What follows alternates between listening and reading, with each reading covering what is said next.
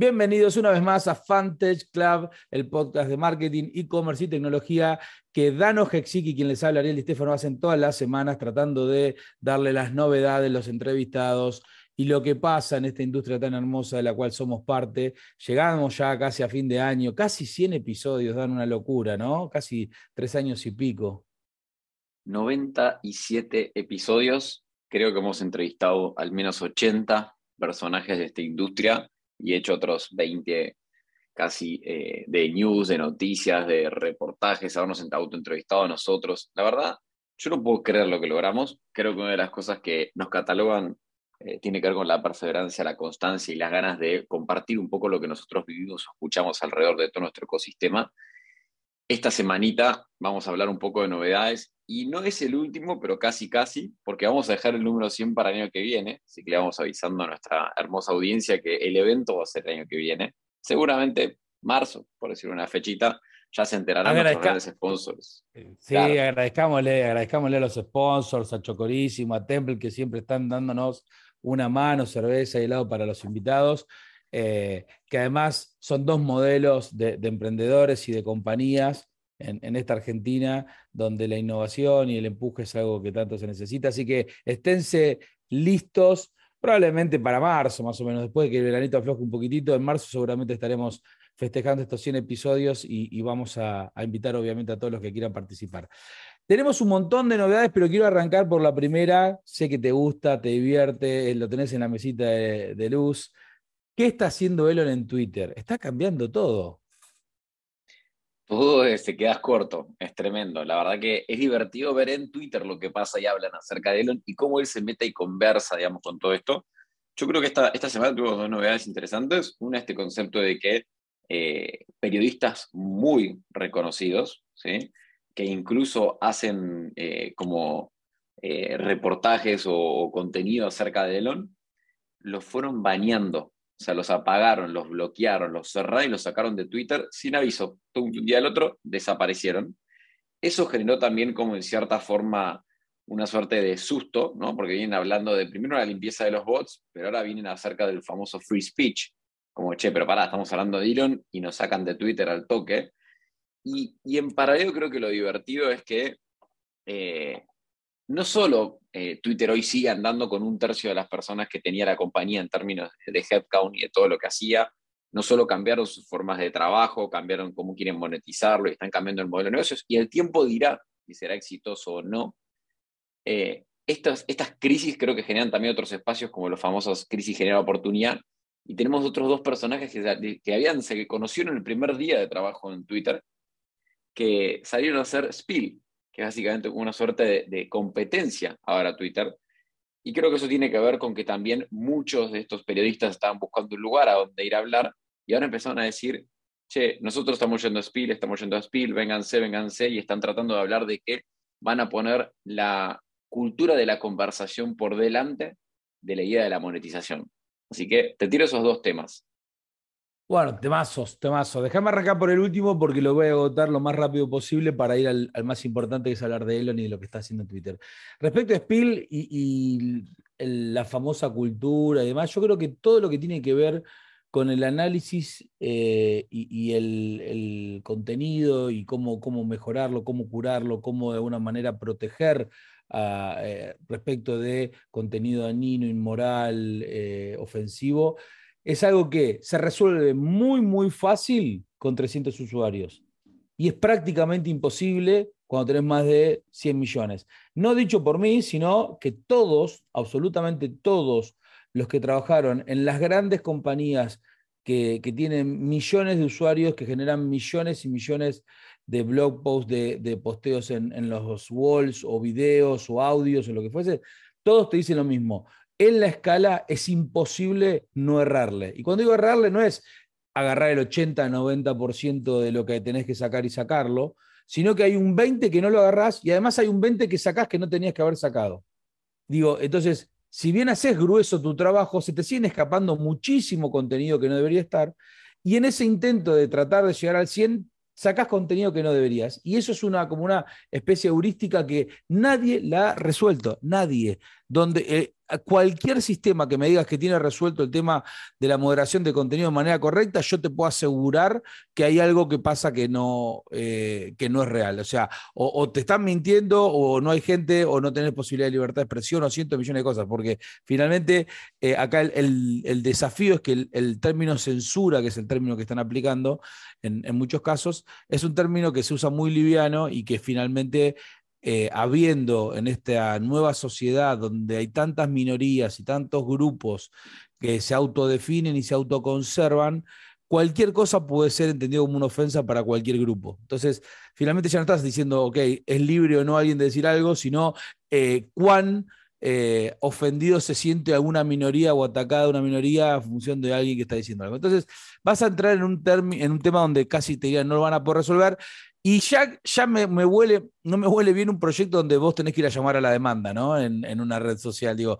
si vos tenés que decirle, mira, yo soy la oferta, soy el que escribe, soy el que supuestamente, entre comillas, lleva la verdad consigo, vengan a leerme, eh, no, no, me da buena espina. No significa que la red en sí misma no esté buena, no esté. Digo, pero recordemos que hay muchos intentos de copiar, modificar y hacer algo parecido a Twitter, y ninguno funciona. Y no funciona porque no es fácil generar tanto contenido y tan valioso si no tenés millones y millones y millones de usuarios eh, que en el agregado te den eso, ¿no?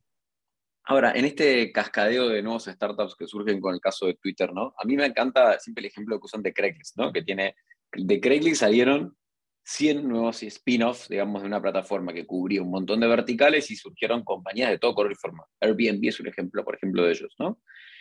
Ahora, cuando vos hablas de ese concepto, si querés, desde las redes sociales, está más fundamentado en, el fundamento de la masividad de los nichos.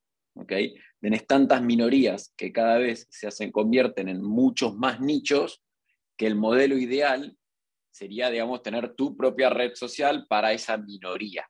Que obviamente cuando vas al concepto de cuáles son los mejores eh, históricamente las mejores formas de monetizar las redes sociales han sido a través de la publicidad. La publicidad requiere volumen. Si no tenés volumen y estás en un nicho, tenés que ir a cobrar una publicidad más cara, tenés que ir a cobrar una suerte de membresía, tenés que ir a, otro modelo, digamos. Vamos a hacer una pregunta técnica solamente y de opinólogo. ¿Crees que en este, en este cascadeo de nuevos startups van a surgir un poco dentro de esos nichos algunas compañías que puedan decir, che, yo me especifico en, o sea, Spill se basa mucho más en, el concepto de, la, minoría, digamos, de color negro, ¿ok? Interracial, digamos. Eh, y dicen que van a tratar de segmentar hacia ese lugar. ¿Crees que van a tener éxito? Eh, justo, y está muy bueno el ejemplo que vos das, justo Twitter, justo Twitter tiene una característica especial que es que la riqueza está justamente en la diversidad. Con lo cual, pensar un spin-off que le saca la diversidad, yo diría, probablemente quienes estén dentro de la minoría que el spin-off eh, enfoque se van a sentir muy a gusto, pero muy rápido te aburrís de hablarle a alguien que habla solo de lo, que, lo mismo que vos. La gracia de Twitter era reírte de los memes que te causan gracia y las barrabasadas de que alguien que piensa completamente distinto de vos y el, y el si querés, el ida y vuelta que eso genera. Con lo cual, no sé, esa es la respuesta final. No, nunca, ya nunca más ha puesto en contra de alguien, pero digo, lo veo medio difícil. Ahora, no sé si vos lo recordás, hace un año y algo, el, New Kid on the Block, del cual todos hablaban y decían que se comía Twitter y que se comía a todo lo que había en el medio, era una aplicación que se llamaba Club Social. No, perdón, Clubhouse. Clubhouse, no Club Social. Club, Social son la galletita. Clubhouse. Sí. Clubhouse en los primeros tres meses tenía un crecimiento en las app instaladas muy similar al de TikTok. Y parecía que moría lo escrito y lo que naciera un nuevo formato, mezcla entre radio, eh, salas de chat. Bueno, lo recordás. Nadie, absolutamente nadie hoy en día ni tiene ni le interesa lo que pasa, digan o no digan en club, en Clubhouse. ¿Y por qué es eso? Recordemos que Clubhouse estaba capeado por A16Z, estaba capeado por los grandes de la industria, no es que eh, no tiene inversores, tiene los mejores inversores que puede tener. Pero ni tener los mejores inversores, ni tener el hype que tuvo en su lanzamiento, ni lo interesante del producto, porque el producto era súper interesante, digo, cuando lo empecé a consumir me pareció súper interesante el formato, la idea, ni todo eso hace que después eso sea mantenible en el tiempo. Y acá hay un gran, gran secreto que vos tenés 300, 400 millones de cuentas en Twitter generando un contenido invaluable que si más o menos sabes armar tu lista, vas a tener de todo en el momento que sucede con un real time que no tiene eh, los otros medios y sin el filtro que tiene el medio. Entonces vas a leer lo del, vas a leer del Mundial de Qatar lo que dice el periodista en el Mundial sin el filtro que le da la televisora o la radio. Y eso no tiene. Y, además al lado de él va a haber otro tuitero que en realidad no es famoso ni es periodista, pero fue allá y te lo está cubriendo y te está diciendo, che, esto en realidad es mentira también. Entonces, digo, me parece que hay una riqueza intrínseca del modelo eh, que nada, va a ser difícil de copiar. Eh, y, y además, aun cuando sea fácil, entre comillas, hacer un spin-off, insisto con esto, cuando todo toma una escala importante, que es donde empieza a aparecer el valor del contenido por, por la agregación, empiezan a aparecer también las dificultades técnicas, ¿no? Moderación, estabilidad, capacidad, bla, bla, bla, bla. y ahí se empieza. Digo, vos le podés buscar ángulos. había una nueva red social que, que también hubo un hype hace un par de meses atrás, no sé si la llegaste a ver, que tenía que tenía el, ángulo único donde la red social no, no posteabas cuando querías, sino que la red social te decía, bueno, ahora tenés que postear estás obligado a postear ahora. Y tienes una ventana de seis minutos o de tres minutos para postear. Y ahí tienes que decir, bueno, ok, como para que esto fuese más real, más lo que realmente estás haciendo y bla, bla, bla. Digo, puede ser interesante el approach o no, o único, pero finalmente, digo, el problema es si esto genera o no genera un hábito en, la vida de la gente que lo usa. Y hoy hay millones y millones de personas que tienen el hábito de entrar a Twitter a ver qué es lo que sucede en el mundo y que se enteran de lo que está pasando. Y eso me parece que no va a ser fácil de cambiar. Por eso creo que tiene tanto valor intrínseco. Ahora, cómo lo monetice después Elon será otro tema. Sí demostró, y, ahora me voy a la primera pregunta que, o el primer tema que planteaste, sí demostró que hay mucho para, mucha tela para cortar en las empresas de tecnología y cuando digo mucha tela para cortar, es si una empresa como Twitter puede funcionar con un tercio de la gente con la que estaba, hay algo que tenemos que revisar. Y muchos van a decir, no, pero seguramente equipos claves que trabajaban en el, algoritmo, de la, Digo, sí, puede ser. Probablemente como pasa con cualquier cosa drástica como la que acaba de hacer, eh, en esa decisión drástica se haya ido parte de gente no solamente muy valiosa, sino también funciones de equipos muy valiosos. Pero sin duda demuestra que la máquina de, desde donde uno piensa, creo que es el gran desafío que tiene siempre Elon y Elon hasta ahora ha dado un muy buen examen cada vez que le tocó este desafío, que es todo el mundo piensa desde el lado convencional. Entro a Twitter y bueno, voy a echar al SEO y voy a echar a 3, 4 y voy... No, entro y me quedo con un tercio. No, o sea, ningún CEO en la historia entra una empresa y se deja un tercio de, gente. Digo, no, no tiene mucho sentido. Bob Inger volvió ahora a Disney y no echó al dos tercios de la gente eh, que, tenía. No, va a reacomodar, va a hacer un. Pero no, no es el modelo. Y él hace eso que le sale de las vísceras y que puede salirle muy mal en algún momento, pero hasta ahora le viene saliendo bastante bien. Habrá que preguntárselo quizás a ChatGPT, ¿no? ¿Qué decís vos? A ver qué opina. Interesante, lo vamos a hacer en vivo. ¿Qué va, qué va a hacer Elon de Twitter? Eh, Hagamos una cosa. Te propongo, si querés, vos podés ir buscando a ver qué nos respondería, si querés en vivo, a ver qué nos respondería ChatGPT. Y yo voy a hablar de algo que no me deja de sorprender. Me encantó la comparativa, pero ChatGPT logró un millón de usuarios en, cinco, en menos de cinco días. ¿okay? Para que tengamos la comparativa y entendamos, a Instagram le llevó 75 días, a Facebook le llegó 10 meses. A Twitter, que veníamos hablando, le llevó casi 25 meses. A Netflix le llevó 40 meses. ¿Ok? Y esta herramienta que está volviéndonos locos a todos, porque estamos todos adictos a preguntarle todo, lo llevó en 5 días. E incluso creo que uno de los chicos que hablaba que había participado del, proyecto de GitHub de Copilot, de, todo el desarrollo, le llevó casi 6 meses. Y a Dali, que habíamos hablado, que hablamos de Dolly, le llevó 2.5 meses. Así que esto es impresionante. Ahora, para vos que tanto te encanta el AI y te conozco, ¿cuál crees que es de las cosas más eh, interesantes que están sucediendo hoy, más allá de, la, de lo divertido que es usarlo?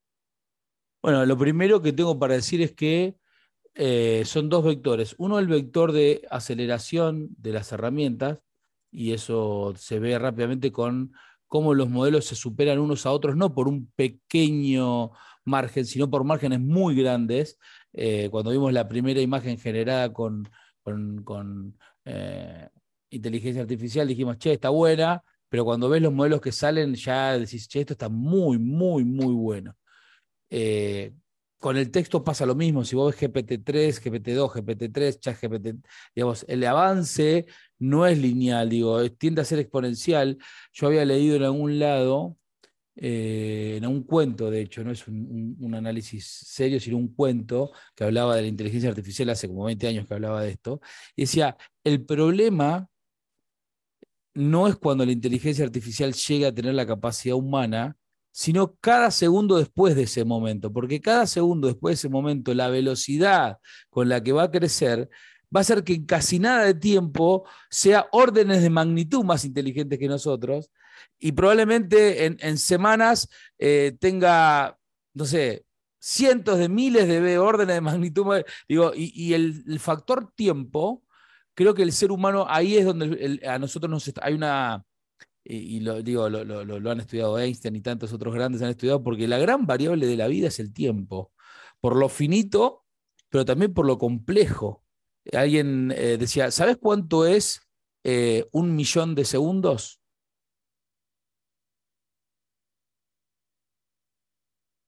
Once días.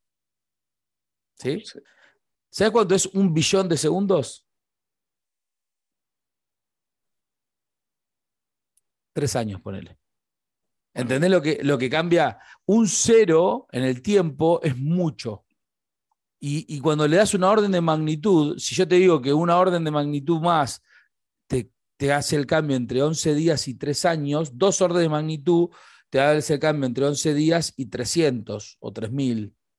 ¿Está bien? Y esto es lo que me parece que es lo interesante de la inteligencia artificial y es el gran debate que mucha gente ya lo está planteando, Elon entre ellos. Pero para vernos por las ramas, para vernos por las ramas en ese análisis, eh, yo creo que en lo concreto, imagen y, y, el lenguaje a través del texto está casi en un nivel ya imperceptible. Mira, le pregunté, vos me lo pediste, yo le pregunté, ChatGPT ¿Cómo va a resultar la gestión de Elon Musk en Twitter? Leo textual lo que me acaba de contestar. Elon Musk es una figura pública conocida por sus publicaciones en Twitter y es difícil predecir cómo será la gestión en la red social de su futuro. En el pasado ha usado Twitter para compartir noticias y actualizaciones de sus empresas, como SpaceX y Tesla, así como para expresar opiniones y puntos de vista. A veces, sus publicaciones han generado controversia y han sido objeto de críticas. Sin embargo, también ha utilizado Twitter para conectarse con sus seguidores y para promover proyectos y causas muy importantes. En resumen, es difícil predecir cómo será su gestión en Twitter en el futuro, pero es probable que siga siendo una figura prominente en la red social y la cultura popular en general. Todo esto, chicos, lo acabo de inventar una máquina. Y tiene todo el sentido. Ese es el tema. Tiene todo el sentido. Eh, y, de las pruebas que estuve haciendo en la última semana encontré muchísimas cosas interesantísimas. Genera código y genera código para resolver un problema específico. No es que le decís, generame código JavaScript para recorrer un array y lo hace. No, le decís, generame código JavaScript para dibujar una esfera pintada de rojo y te genera el código para exactamente. Entonces, pensá que la interfaz y el acercamiento del conocimiento del lenguaje y del código al ser humano pasa a ser una apertura monstruosa a la infinidad de casos de uso donde necesitamos respuestas y esto nos lo empieza a, dar. Y, como subtítulo, y te digo porque todo esto te quiero que me lo, me lo contestes de tu visión, como subtítulo es gran momento para evaluar la inversión en Google, ¿no? Es decir, ojo, ¿no? Es decir, lo que tiene Google, esto es un, un terrible elefante en la habitación. Dicen que en los pitch deck que tiene eh, en realidad The Research Organization, que es como la, el hermanito, digamos, que está llevando adelante todo lo que es OpenAI que estamos charlando, dice que ya se habla de que está para 2023 experimentando o diga, esperando, perdón, cerca de 200 millones de dólares en revenue que para 2024 empiezan, empiezan a generar un billón de dólares en revenue de algo que surgió hace nada, Creo que esa, esa, parte de exponencialidad es hermosa. Creo que ese crecimiento incluso de un proyecto de ese estilo hoy ya pasa a ser una anomalía, que quiero darme pie como el tema de cierre que podríamos tocar, que está relacionado con, cómo están cambiando las reglas digamos, de los VCs en términos de qué esperan esos fondos. O sea, ahora van a ser casos anómalos que nos encontremos con estos crecimientos de por tres por tres, que era lo que antes esperaba, en resumen. Básicamente era lo que se suponía que el te invertía y iba a esperar eso, el famoso de año a año tenés que triplicar el primer año, triplicar el segundo año, duplicar el tercer año y así seguir creciendo. El concepto de invertir muchísimo dinero en los go-to-market, invertir eh, y, levantar capital cada 18 meses. Cuando te puedes a pensar, estos tipos no levantaron capital en los últimos 18 meses, no invirtieron eh, fuertemente en el go-to-market, porque el proyecto lo sacaron, se viralizó fuertísimo y eso generó que crezca de la forma en la que creció. Y creo que es interesante también ver cómo estos proyectos que siguen saliendo del mismo lugar, y no me canso de, escucharlo, de Silicon Valley. Entonces, hay algo también que tenemos que empezar a cambiar, ¿no? En términos de innovación y demás, para que no todo siga saliendo de ahí, quizás, ¿no? Bueno, eh, también déjame ser eh, intelectualmente honesto. Creo que es muy difícil plantearnos eh, sacar algo similar de otro lado cuando las condiciones para que eso salga están solo ahí. Y cuando digo esto es, hay una inversión para poder después tener revenues de un billón de dólares, hay inversión de mucha plata y mucho tiempo creyendo que en algún momento va a haber algo. Eh, y, eso en otros contextos, digo, hoy a, cualquier, cualquier VC eh, te puede esperar un año, un año y medio para, para empezar a encontrar eh, quizás números más interesantes, pero definitivamente lo que no va a hacer es esperarte cuatro años como te espera un, proyecto de este estilo hasta, hasta poder encontrar la beta. Igual, recordemos que acá hay el gran, y con esto cierro, el gran cambio de ChatGPT es encontrar la interfaz para que le sea mucho más fácil al humano interactuar y de hecho a partir de ahí el humano empieza a probar distintos casos de uso y encuentre, como están encontrando en tantos lugares, eh, increíbles usos para, para esta herramienta. Porque cuando uno está en tecnología, uno tiene una tendencia a, fabricar una gran eh, navaja suiza, que puede hacer de todo, ¿no? Así, de hecho, ChatGPT es Podría ser de todo. Puede ser una gran compañía para hacer código principiante, o una gran compañía para alguien que escribe blogs, una gran compañía para quien hace anuncios, una gran compañía para un estudiante que resume, eh, digamos, textos de historia. Pero la gracia está que la interfaz de chat le da al proceso una etapa de exploración donde la misma empresa puede encontrar patrones de uso de manera libre. Porque yo en vez de ponerte un chat te pongo una interfaz gráfica que te diga, eleccioná qué tipo de proyecto querés trabajar. Y vos seleccionás si querés historia, si querés marketing, si querés, si querés, si querés. Empezás vos a canalizar tanto que no le das eh, la libertad. Acá está el gran secreto de esto y por qué picó tanto y por qué hay tantos usuarios en tan poco tiempo. Porque el chat es una interfaz natural para el ser humano y te da libertades y esas libertades te permiten crear. Y ahí creo que hay un magia. Bueno, demasiado creo, vamos a ver cómo evoluciona. Va a venir muy fuerte ya el año que viene. A todos ustedes nos encontramos la semana que viene para el siguiente episodio. Sabe que nos encuentran en las redes en hola arroba y en arroba club en todas las redes sociales y seguramente la semana que viene estemos con el último episodio de, este año eh, y veremos a ver qué, qué sorpresa nos trae esta industria que tanto queremos. Nos vemos en la semana que sigue, Danito.